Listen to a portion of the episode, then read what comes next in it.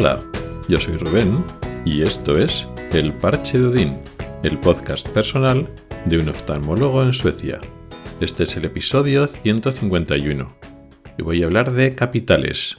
No de dinero, no de capital dinero, sino de capitales de países y cómo se relaciona esa capital con el resto del país. Bueno, si llevamos una o dos semanas de ya más calorcito, que estaban ya desapareciendo la nieve de las calles, y poco a poco el hielo que había en el mar y en los canales se iban desapareciendo, nada, esta semana nos ha recordado que seguimos en invierno, ha nevado pues muchos días de esta semana y volvemos a tener nieve y frío y hielo y la verdad es que no está mal. Echo de menos que haya algún día más de sol. El problema de cuando nieva no es eso, que haya nieve por las calles o el frío, sino cuando está nublado muchos días seguidos. Pero realmente también está haciendo más luz. Ya estamos alejándonos más de ese solsticio de invierno, de mediados finales de diciembre, y eso se nota ya cuando vas a trabajar es de día, cuando sales del trabajo depende a qué hora salgas todavía hay luz y eso se nota muchísimo. Pero bueno, volviendo al tema de hoy, ¿qué es eso de hablar de capitales y de los países? La idea del podcast de hoy viene precisamente de lo que hablamos la semana pasada. Cuando estoy hablando de la sensación térmica, del frío del calor, también hacía referencia a lo que podía vivir hoy, pero comparado con lo que sería vivir en una ciudad grande, y en este caso me refería a Estocolmo como el paradigma de ciudad sueca grande, ¿no? De, vamos a llamarla gran ciudad, donde pues una gran parte del desplazamiento se tiene que hacer en algún tipo de transporte. Puedes tener la suerte de vivir cerca del trabajo, pero es muy habitual que te tengas que desplazar en coche a veces, pero también es muy habitual en diferentes tipos de transporte público y eso cambia la dinámica en cómo percibes el calor o el frío si al final estás poco tiempo fuera en la calle y te tienes que coger el metro o el tranvía en comparación con una ciudad pequeña que es posible que te desplaces más, por ejemplo, en bicicleta o incluso andando. En mi caso yo prefiero ir andando, aunque tarde un poco más, pero aquí es muy habitual en las ciudades pequeñas ir en bicicleta. ¿Se puede ir en bicicleta en ciudades grandes como Estocolmo? Claro que sí, pero realmente cuando las distancias son muy grandes, pues al final en bicicleta no se va tanto como en ciudades medias o ciudades pequeñas donde realmente con una bicicleta te puedes manejar ir a todos los sitios. Y más en países nórdicos, igual que en otros países del centro de Europa, donde se protege y se promociona mucho el transporte en bicicleta. Y es habitual, es habitual hacer referencia a la ciudad importante, la capital de un país, porque es cierto que en muchos países una proporción relevante de la población de dicho país es de esa capital y además es una ciudad grande en comparación con el resto de ciudades de ese país que son más pequeñas, con lo cual un entorno urbano de ciudad grande pues lo vives realmente en la capital y hay pocas ciudades que se puedan comparar o sean más o menos similares en tamaño. Eso pasa en ciertos países pero no en todos. Y también cambia un poquito la forma que tenemos de ver ese país y esa población. Digamos que hay países que están muy centrados en su capital, es decir, lo que pasa en la capital es de relevancia para todo el país y lo que no pasa en la capital no tiene tanta importancia para lo que es el resto de ciudadanos que están como muy centrados en esa capital. Cuando hablamos de eventos que tienen que ver con una ciudad grande, pues en ese país la única ciudad grande realmente es la capital y el resto de ciudades son más pequeñas, pues eso, pues incluso a nivel cultural, a nivel de eventos, pues puede ser un país que está como muy centrado en su capital. Y puede pasar al contrario, que hay países que están muy descentrados, que sí tienen una capital, que tienen una población, pero la mayor parte de la población está fuera de, de la capital, el porcentaje de personas que viven en la capital es relativamente o muy bajo con respecto a la población total, y es que además hay otro número de ciudades que también pueden no ser tan pobladas, pero son comparativamente más o menos similares, no se alejan tanto en población de la capital. Y eso nos hace una idea de que socialmente se entiende que es un país más descentrado. Tiene su capital, pero pasan muchas cosas a nivel urbano y a nivel cultural y social, etcétera, fuera de la capital, con lo cual son países más descentrados. Esa reflexión me vino, pues eso, cuando estuve hablando la semana pasada sobre, vale, cómo se vive el clima en varias ciudades pequeñas, ya, pero claro, igual la mayor parte de la gente pues vive en Estocolmo y lo, importante es lo que pasa en Estocolmo y los que viven en las ciudades pequeñas no es tan importante. Entonces me lleva a pensar, bueno, eso puede que ser que sí o puede ser que no y hay diferentes países. Con lo cual me he molestado en coger una serie de datos de poblaciones de diferentes países, diferentes capitales y haciendo unos números me hago una idea de cómo cada país está más o menos centrado en la capital o es un país que está descentrado. No estoy valorando que sea algo bueno o que sea algo malo. Cada cosa tiene sus ventajas y sus desventajas. Pero sin hacernos una idea de lo que nos parece a nosotros como intuición personal basados en ciertos números. Así que ahora os voy a hacer un resumen de solo algunas ciudades y algunos países de los que he hecho unos números y luego con respecto a las conclusiones que nos sacamos de esos otros o terceros países, veamos cómo está España y cómo está Suecia. Me he centrado sobre todo en países de Europa Occidental que son culturalmente más similares a nosotros, pero también he cogido algún otro país fuera de este entorno cercano. Si empezamos hablando de países europeos de Europa Occidental poblados, más poblados de España, podemos empezar, por ejemplo, por Alemania. Alemania es el país más poblado de Europa, eh, si quitamos a Rusia, con 84 millones y medio de habitantes más o menos, de los cuales en su capital pues viven 4 millones de habitantes. Eso supone menos del 5% de la población total de Alemania viven en su capital. La segunda ciudad más poblada es Hamburgo.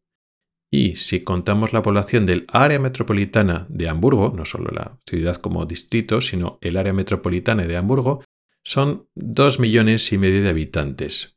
Si comparamos los 4 millones de la capital de Berlín con los 2 millones y medio largos que tiene Hamburgo, vemos que Hamburgo tiene un 62% más o menos del tamaño de la capital. O sea que no hay tanta diferencia. No podemos decir que en Alemania Berlín es una gran ciudad y el resto de ciudades son más pequeñas. No he comparado ya más ciudades aparte de la segunda, sí, pero si comparamos solo con la segunda, Hamburgo, pues eso, es un 62% de lo que es Berlín, con lo cual tampoco hay tanta diferencia. Así tenemos en Alemania un ejemplo de lo que sería un país descentrado de la capital, al margen de que Berlín sea una atracción turística importante, tenga una vida y una importancia cultural claves, realmente luego para los alemanes hay mucha más vida, hay mucha más cultura, hay muchas más cosas y eventos que no tienen que ver con su capital. No es un país que esté tan centrado en su capital, por lo que he dicho menos del 5% de la población vive en su capital y la segunda ciudad, Hamburgo en este caso, pues no hay tanta diferencia, es un 62% de, en, población de lo que sería Berlín, hablando siempre de áreas metropolitanas. Otro ejemplo de país muy descentrado de la capital lo tenemos en Italia. Italia, que tiene una, también una población muy grande, 58 millones casi 59 millones de habitantes. Luego después su capital, Roma, tiene una, un área urbana, un área metropolitana, más unos 4 millones Eso supone que un 7 y pico por ciento de la población total de Italia está en Roma, sigue siendo un porcentaje relativamente pequeño. Pero lo interesante es cuando comparamos áreas metropolitanas. Resulta que el área metropolitana de Roma, que abarca bastantes municipios de alrededor, no es la primera, no es la más poblada de toda Italia, es la tercera. La primera es el área metropolitana de Milán, con más de 9 millones de habitantes comparados con los 4 millones y pico que tiene el área de Roma. Este es otro ejemplo de país que está muy descentralizado. Roma tiene su importancia cultural básica, claro, pero hay muchas cosas que pasan en Italia fuera de Roma. No solo a nivel cultural, lógicamente, sino meramente con los números. Por población total que vive en Roma, pues es relativamente escasa en comparación con la población total, pero es que además en áreas metropolitanas, pues hay otras ciudades, otros complejos de ciudades que son más numerosos, que tienen más población que la propia Roma. Aquí hemos puesto dos ejemplos de países muy poblados eh, aquí en Europa que están muy descentralizados y ahora vamos a ver otros ejemplos de también países poblados que les pasa al contrario. Por ejemplo, Francia. Francia tiene una población de 68 millones de habitantes y en el área metropolitana de París, su capital, viven 14 millones y medio, lo que supone el 21% de la población total del país vive en París o en sus alrededores. Pero es que además la ciudad, la segunda ciudad más poblada de Francia, que es Marsella, tiene un millón y medio de habitantes, un millón seiscientos mil, lo que supone en comparación un 10% de lo que es París. El área de París son 14 millones y medio en comparación con Marsella que es millón y medio. Entonces hay mucha diferencia en población entre París, su área metropolitana, y lo que es Marsella. En este caso, Francia es un país muy centrado en su capital. Y lo mismo pasa con el Reino Unido. Por lo menos si atendemos a los números, a pesar de que el Reino Unido realmente son cuatro estados, pues eso, que se han unido pero que tienen culturalmente tienen muchas diferencias, la realidad es que su población, que son 67 millones, 700 mil más o menos habitantes, de esos casi 68 millones, más de 14 millones viven en el área de Londres, lo que supone también cerca del 21% de la población total del Reino Unido vive en Londres o sus alrededores. Y la segunda ciudad más poblada del Reino Unido, que es Birmingham, tiene apenas un poco más de un millón de habitantes, lo que supone que Birmingham es más o menos un 8% en población de lo que es Londres. También el Reino Unido está muy centrado, si nos atendemos solo a estos conceptos de poblaciones, pues está muy centrada en su capital, en Londres. Vamos a echar un vistazo a algunos países de menos población. Por ejemplo, Austria. Tiene 9 millones de habitantes, su capital Viena tiene 2 millones de habitantes, lo que supone también un 22% de la población, o sea, mucha gente, muchos austríacos realmente viven en su capital, en Viena, y la segunda ciudad más poblada de Austria tiene, se llama Gaz y viven apenas 270.000 habitantes, lo que supone un 13% de lo que sería Viena. Con lo cual es un ejemplo también claro de país más pequeño, pero está muy centrado en su capital, en Viena. Luego tenemos a los Países Bajos, que no he podido catalogarlo bien como centrado o descentrado eh, de su capital.